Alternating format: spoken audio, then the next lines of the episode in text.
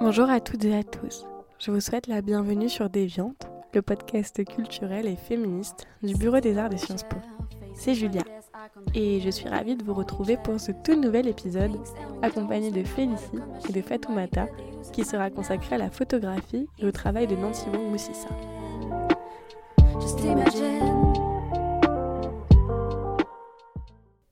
Voir, observer. La différence est minime, notable. On peut voir, oui, mais regarder est une autre affaire. C'est poser les yeux en étant ouvert à la rencontre, à l'emballement, au basculement. Je crois que nous avons toutes et tous en tête un instant de transcendance artistique pour un domaine que l'on croyait jusque-là hors de portée. Pour moi, il y a eu le théâtre, la sculpture, et puis la photographie. La photographie, justement. On en consomme beaucoup, chaque jour. Mais finalement, que regarde-t-on vraiment? Moi, je crois au béguin, à l'étincelle, au coup de cœur. Et je me rappelle l'avoir rencontré plusieurs fois dans ma vie. Et euh, notamment quand j'ai découvert le film Camille. Camille, c'est un film sorti en 2019 qui retrace la vie et mort de Camille Lepage, une photojournaliste qui a été assassinée en Centrafrique. C'est un film important dans ce qu'il dit. Je me rappelle de ces clichés, nombreux, qui entrecoupent la narration. On bascule en permanence entre son visage à elle, ses yeux, ses photos, les regards des autres, emprisonnés sur papier glacé. Camille, c'est un presque documentaire. Et moi, ces photos, silencieuses, celles de la violence, m'ont toujours hantée. Avec ce sentiment d'être incapable de détourner les yeux, de ne plus pouvoir les fermer. Parfois, il est impossible de mettre de la distance. Ce peut être délicieux. Ce peut être douloureux. J'ai été surprise en 2022, à l'occasion de l'exposition au Musée de la Libération de Paris sur les femmes photographes de guerre, de voir son nom à elle totalement absent.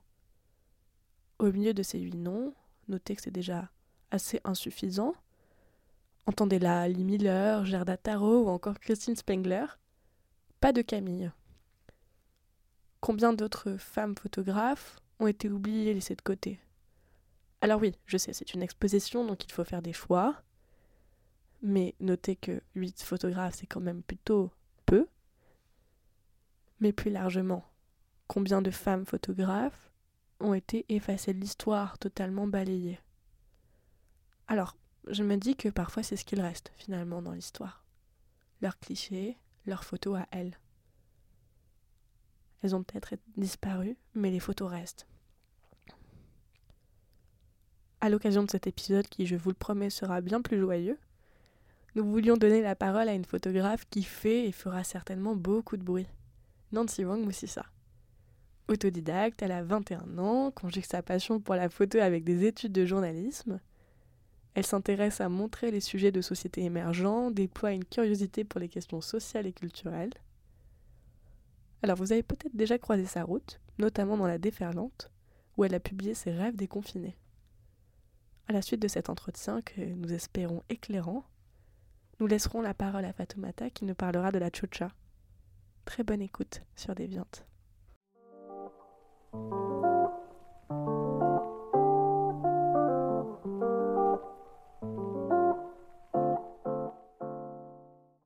Du coup, on est, on est ravis de t'accueillir sur ce podcast. Qu'est-ce que tu peux te présenter avec tes mots et euh, comment toi tu te définis? Donc, je m'appelle Nancy Wang Moussissa, j'ai 21 ans.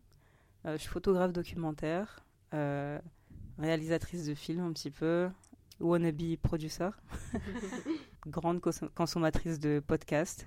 Et euh, je suis aussi du coup euh, dans le master joint de journalisme et euh, développement international à Sciences Po.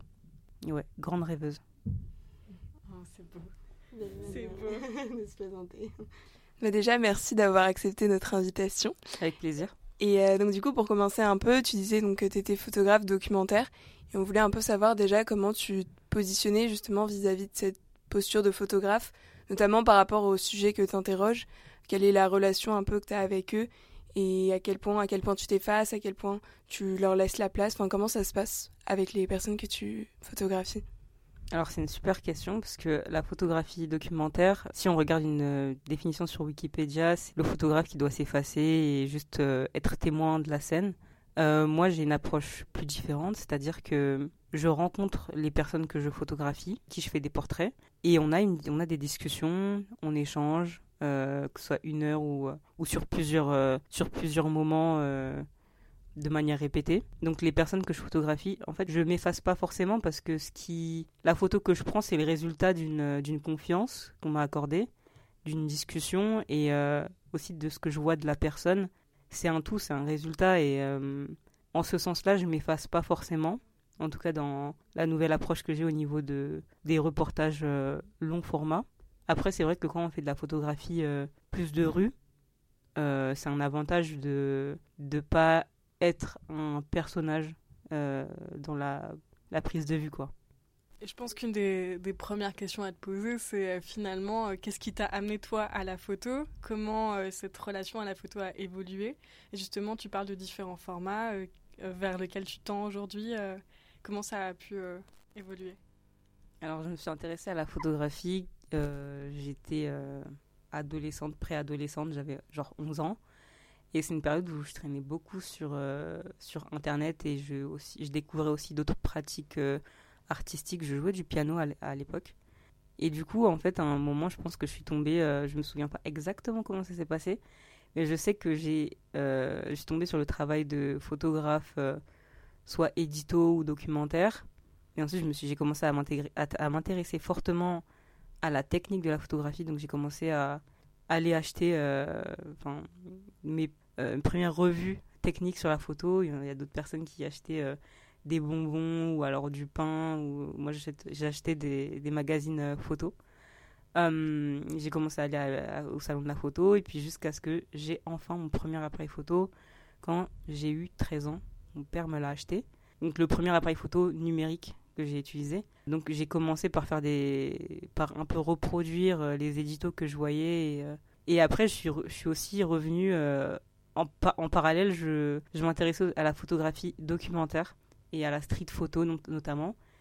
Et euh, petite parenthèse, mais c'est trop marrant parce que euh, il y a genre une semaine ou deux, je suis partie euh, à Rotterdam et au, musée de la photographie néerlandaise. Et en fait, j'ai reconnecté, on va dire, avec les, les photographes qui m'avaient inspiré, les photographes documentaires, les photographes de rue, parce que la photographie néerlandaise est très axée aussi sur la documentation du, de l'intime et aussi des communautés. Et c'est ça qui m'avait euh, tout de suite euh, intéressé dans le documentaire. Euh, je, regardais aussi beaucoup les photographes de l'agence Magnum. Et en fait, il y, a eu beaucoup d'influence de, de, photographes qui photographiaient les, les mouvements civiques, qui photographiaient aussi la politique, le fait religieux. Et tout ça, ça m'a suivi en fait jusqu'à aujourd'hui et, ça alimente encore beaucoup euh, le regard que, que, je pose sur euh, les sujets que je peux faire et euh, ce que j'ai envie de faire, de continuer à faire plus tard. Pour revenir justement sur, sur les sujets que tu choisis, on, on, a pu regarder pas mal de tes, photos et, on, a été frappé aussi par, à quel point tu fais des, sujets politiques, notamment cette représentation autour de la jeunesse, de la jeunesse plutôt des, banlieues, des périphéries. tu as fait tout un reportage sur le déconfinement, enfin sur les jeunes confinés. Il y a même eu un travail sur les gameuses. comment tu choisis tes sujets? Est-ce qu'ils s'imposent à toi? Et euh, aussi, est-ce que ce sont des gens que tu connais personnellement? Alors, ce sont des sujets qui me sont proches parce que euh, moi-même, euh, étant originaire de Sevran et de Vitry-sur-Seine, donc deux villes de banlieue, bah, c'est des sujets dont je fais partie en fait. Les gameuses aussi, j'ai. En fait, la première, enfin toute, toute ma jeunesse, toute mon enfance, j'ai été plongée dans tout ce qui est culture digitale, culture internet, euh, jeux vidéo. Euh, et bah ouais, je peux me décrire comme une gameuse. J'ai été une gameuse.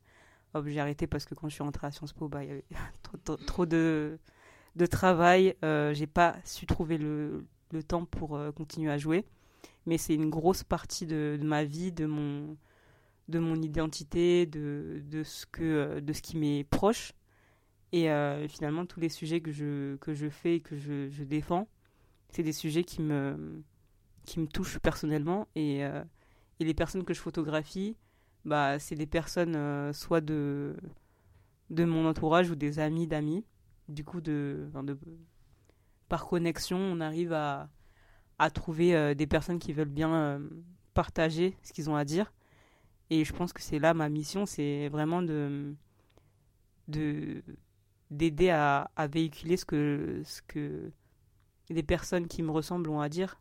Et euh, je pense que les personnes qui me ressemblent, mais aussi les personnes qui vivent des situations qui, euh, qui, ont, qui me touchent aussi euh, personnellement.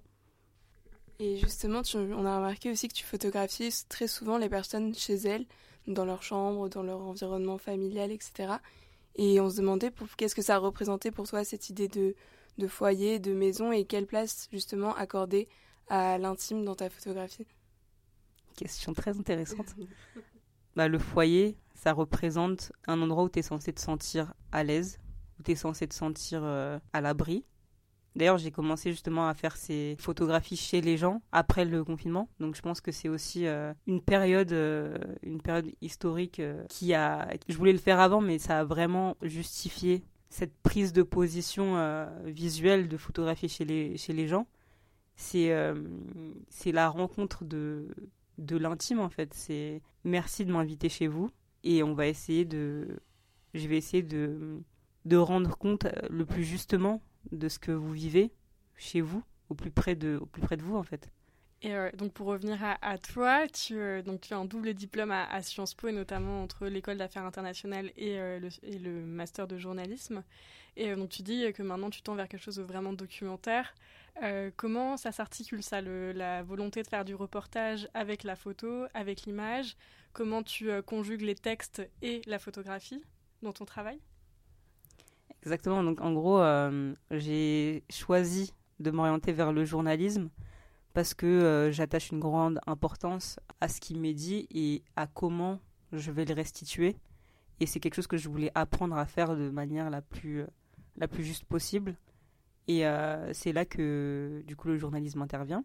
Et je trouve de plus en plus d'écho avec cette pratique à travers le journalisme visuel, l'écriture de documentaires, la production de documentaires.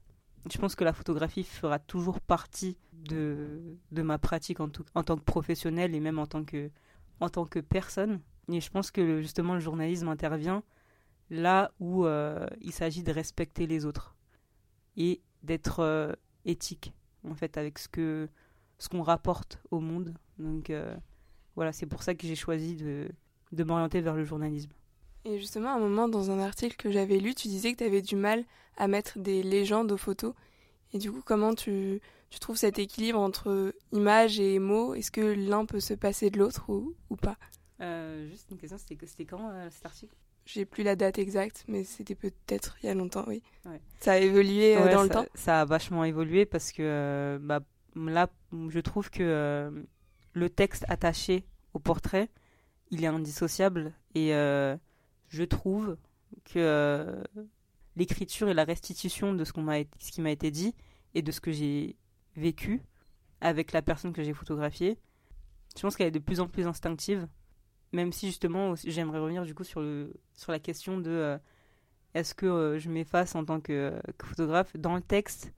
Justement, j'essaie de justement de pas mettre mon, mon expérience en avant, mais ce texte il existe parce que j'étais là.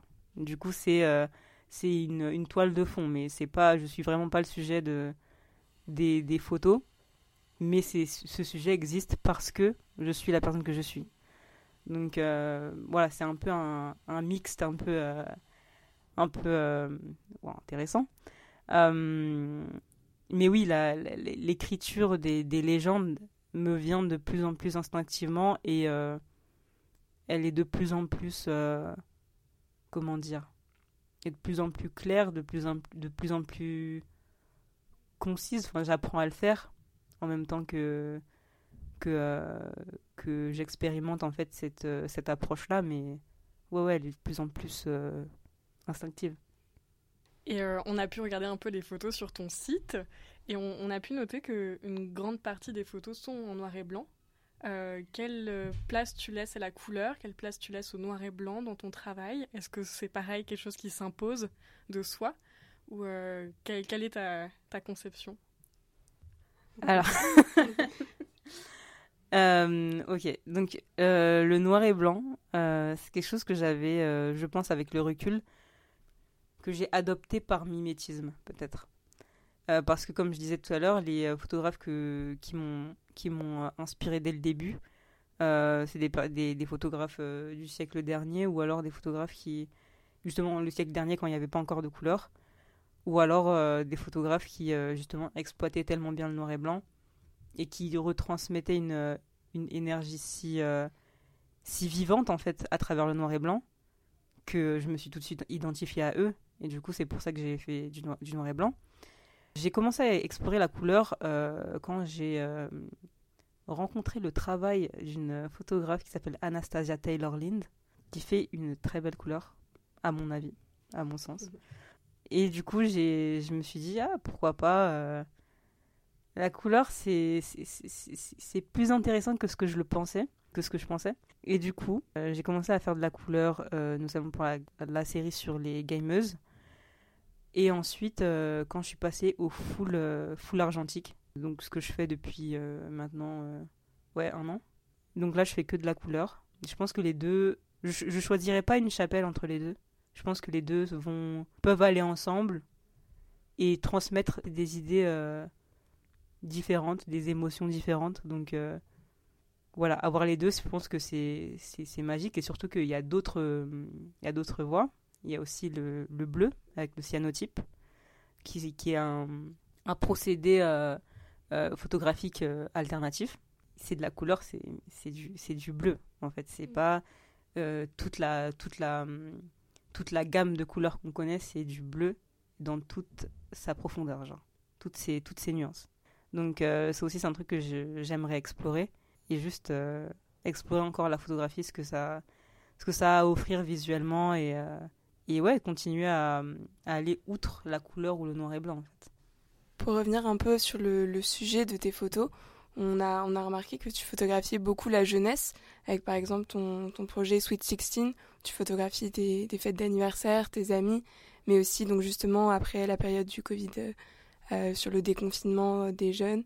Et aussi d'ailleurs, tu as réalisé le projet Infirmière au cœur de la crise sur ta maman qui est donc infirmière libérale euh, et, donc, en quoi pour toi c'est important de montrer cette jeunesse, montrer ses, doutes, ses espoirs et ses angoisses aussi?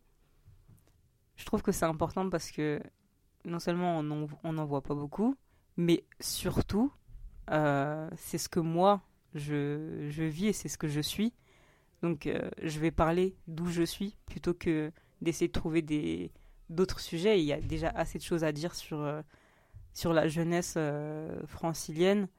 Et pour moi, c'est, c'est en, soi, c'est un sujet comme un autre, c'est juste qu'il est proche de moi. Et étant donné que euh, en société, je pense que les personnes comme moi euh, ne sont pas extrêmement, comment dire, au devant de la scène, ça peut paraître original, sauf que pour moi, ça ne l'est pas, puisque c'est, c'est littéralement mon quotidien c'était littéralement euh, des choses qui se discutaient euh, entre chaque cours. Donc, euh, pour moi, c'est normal en fait. C'est c'est pas une question de. Pour moi, ça c'était pas un sujet qui sortait de la norme, c'était ma vie en fait. Donc, pour moi, c'est juste normal en fait de faire des trucs comme ça. De ne pas chercher le sensationnel est juste de parler simplement comme on est. Et tant mieux si ça parle au, plus de personnes possible et, et que justement ça montre des choses qu'on ne pense pas possibles ou qu'on n'imagine pas euh, en dehors de Vitry-sur-Seine ou en dehors des banlieues.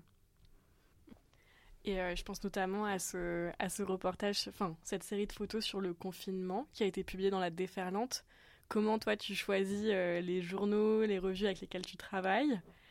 qu'est-ce que qu'est-ce que tu as dans, enfin quelle est ta place dans tout ça et comment comment tu tu fais la coordination entre les deux? Alors à l'époque où j'ai commencé à travailler avec la déferlante, euh, je les ai pas forcément choisis, c'est plutôt elles qui sont venues vers moi. Et j'en suis très heureuse parce que euh, voilà, c'est un, une rédaction qui m'a toujours respectée, qui m'a aidée, qui moi je, trouve très sympa. Euh, Vice, par exemple, eux, je les, ai choisis parce que c'est un choix de journaliste en fait. Tu sais quel euh, sujet pourrait plaire à, telle, à quelle rédaction. Donc là, c'était un choix très pragmatique. Qui parlerait de ça? En France, en tout cas, en fait, si j'ai envoyé ce sujet à plusieurs euh, rédactions, Vice m'a répondu. C'est simple. Euh, voilà. Et après, pour, par rapport à la déferlante, euh, non, c'est elles qui sont venues vers moi plutôt. Et après, on a continué à travailler ensemble parce que voilà, on a une bonne on a des bonnes relations de travail et puis voilà quoi. C'est c'est vraiment très pragmatique ça. Enfin, c'est pas du tout artistique, vraiment. Et euh, donc pour revenir aussi un peu à ce qu'on disait tout à l'heure, tu photographies beaucoup de sujets de société, de sujets d'actualité. Est-ce que, enfin, comment tu, quelle place tu accordes justement à cette actualité et à un regard plus engagé, plus politique dans ta photographie? Euh, L'actualité est importante, mais je dirais pas que, en tout cas dans, mon travail de photographie, euh, je dirais pas que c'est un élément euh, déterminant. J'aime beaucoup plus les sujets longs et qui font écho à quelque chose qui est beaucoup plus en profondeur de l'actualité froide, dont on a parlé il y a quelques mois, mais euh, du coup qui est toujours euh, pertinent aujourd'hui à travers ce que. Euh, enfin, c'est un sujet, par exemple, c'est une info qui est passée, mais en fait, elle n'est pas passée, quoi. Elle n'est pas, elle est pas retombée dans, dans une abysse. Elle est toujours là.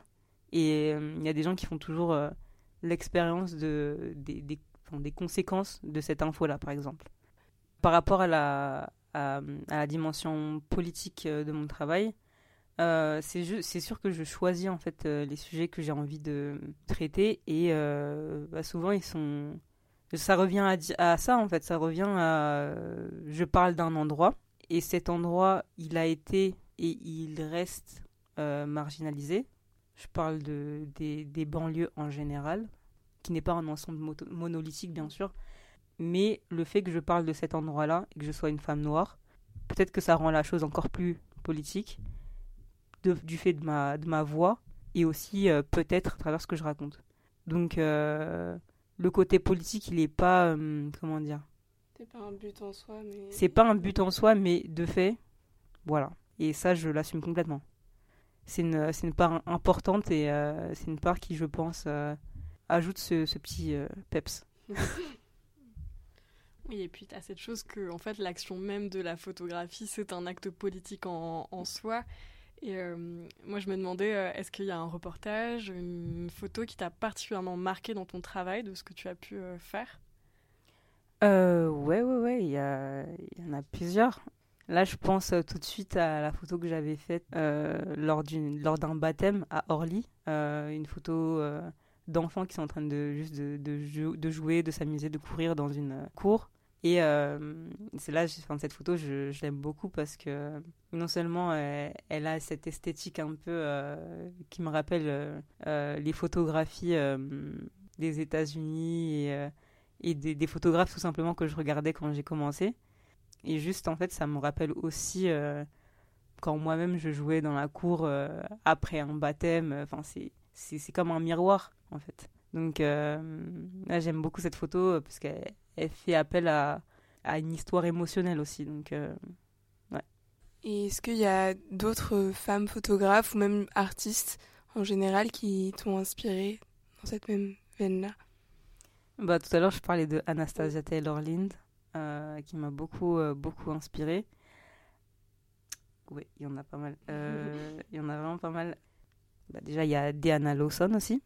Ça, c'est au niveau de la au niveau du, du, cadre et de la composition photographique, Diana Lawson, c'est une, euh, je veux dire, c'est une déesse, clairement. Euh, ensuite, il y a qui? C'est une, photographe qui a fait des, des autoportraits avec sa mère, euh, une photographe noire américaine. J'ai carrément oublié son nom. C'est trop con, mais. mais ouais, mais peut-être que je vous l'enverrai plus tard et peut-être que vous pourriez dire justement, ouais, note. penser à ça. Euh, mais ouais, en tout cas, c'est. Ouais, Diana Lawson, en, en tout cas, euh, des, fo- des fois, j'y. Je reviens sur son travail, ensuite, euh, ensuite je l'oublie, mais en fait, en fait j'y reviens. C'est quand même une, une figure. euh, c'est comme Socrate, en fait. Il y a qui d'autre? Il y a Adama Diallo, qui est une photographe euh, britannique, qui photographie, euh, qui fait des portraits, qui, euh, qui moi aussi. euh, dont je me sens très proche, en fait, euh, esthétiquement. Et il y a, y a- y a énormément d'autres euh, photographes, c'est juste que je les ai pas. D'autres photographes femmes, force.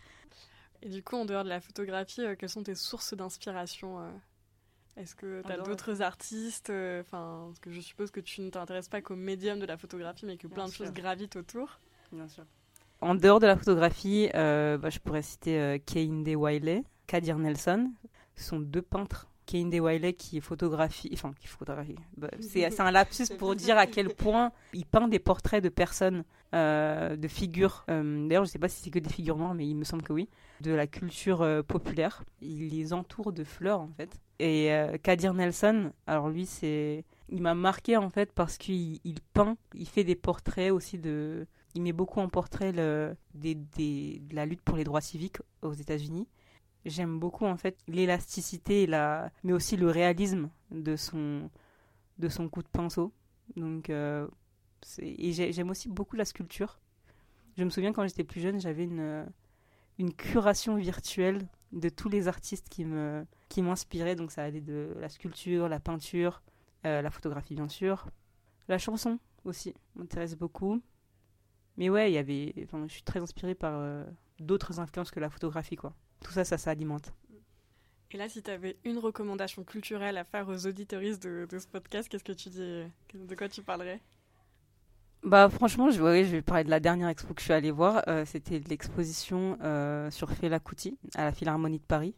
C'était juste génial, en fait, parce que c'est euh, une agrégation, en fait, de, de tous les objets qui ont façonné euh, non seulement sa personnalité, donc euh, de ses chemises à ses caleçons, euh, ou alors des coupures de presse qui parlaient de ses, prochains concerts. Euh, donc c'est juste une, plongée en fait dans son dans, dans, dans sa vie en fait euh, d'artiste. Sinon, je sais qu'il y a l'exposition de Zanele Mouoli qui a dont on m'a beaucoup on, m'a beaucoup parlé que je dois aller voir très très bientôt. Donc faites vos devoirs et allez voir cette expo. Bah, super, bah, merci beaucoup encore une fois de, de venir, d'être venu euh, dans ce podcast. Ça nous a fait plaisir. très plaisir euh, de t'interviewer.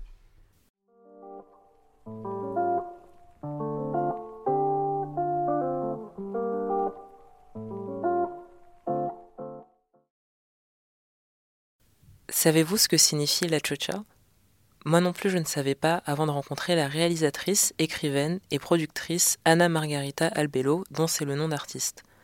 À vrai dire, je ne connaissais pas grand-chose à ce moment-là, ni d'elle, ni du cinéma de réalisatrice lesbienne. Il y a plusieurs choses qui frappent chez elle. Les premières, ce sont ses œuvres. Ses longs métrages documentaires, ses courts métrages, les films qu'elle a écrits ou coécrits, tout est empreint d'une irrésistible envie de montrer les lesbiennes, qu'elles prennent le plus de temps possible à l'écran, comme dans A Les in Wonderland. C'est une bouffée de joie réconfortante, résolument drôle, quand elle aborde des sujets aussi graves que la visibilité lesbienne, la discrimination des personnes LGBT+, dans Gay and So What, euh, et je pense notamment à l'épisode à Cuba, ou encore le décalage entre les générations de lesbiennes. Et ici, je pense à son documentaire Hooters. Son approche féministe est de faire du militantisme culturel, d'arriver à l'égalité et la reconnaissance des lesbiennes par le biais du cinéma, médium qu'elle veut accessible et direct. Mais la deuxième chose qui marque chez Anna La Chocha, c'est sa bienveillance infinie. Lors de notre première rencontre, je me souviens encore de la discussion autour d'un brunch improvisé, l'atmosphère très chaleureuse, sa personnalité rayonnante malgré le fait qu'elle soit malade. Bref, mes mots ne peuvent rendre justice à l'accueil qu'elle nous a réservé. En plus de découvrir une partie du cinéma lesbien, j'ai découvert une personne adorable, une aînée vers qui se tourner. Montrer les lesbiennes, les documenter, c'est créer une mémoire qui fait se sentir moins seul tout d'un coup. Je vous recommande vraiment de découvrir ses œuvres et surtout de la rencontrer si vous le pouvez, quand elle est à Paris, Et j'espère que vous aussi ça vous réconfortera de vous dire que vous avez des aînés sur qui compter. Pour finir, j'ai appris que Ana la Chocha signifie littéralement Ana le vagin en espagnol cubain, comme quoi c'était sous mes yeux depuis le début.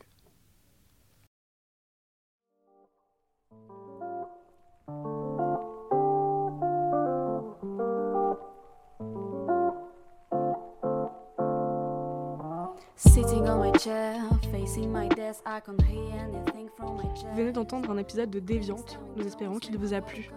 Déviante est un podcast artistique et féministe du Bureau des Arts de Sciences Po. Vous pouvez nous écouter et nous retrouver sur toutes les plateformes de streaming, comme Spotify, Deezer ou encore Apple Podcast. Vous pouvez également nous suivre sur Instagram, déviante.sciencespo. Enfin, n'hésitez pas à nous partager à votre tour vos avis et recommandations. À très bientôt. Nous tenons à remercier Célia Cully pour le générique de notre podcast.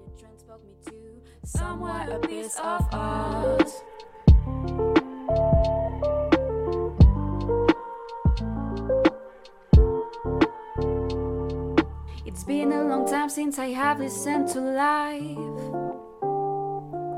The hubbub has now become a song of wildlife. My sense of smell sends to me millions of flavors. No one can count, even the best of all betters. Is this the truth?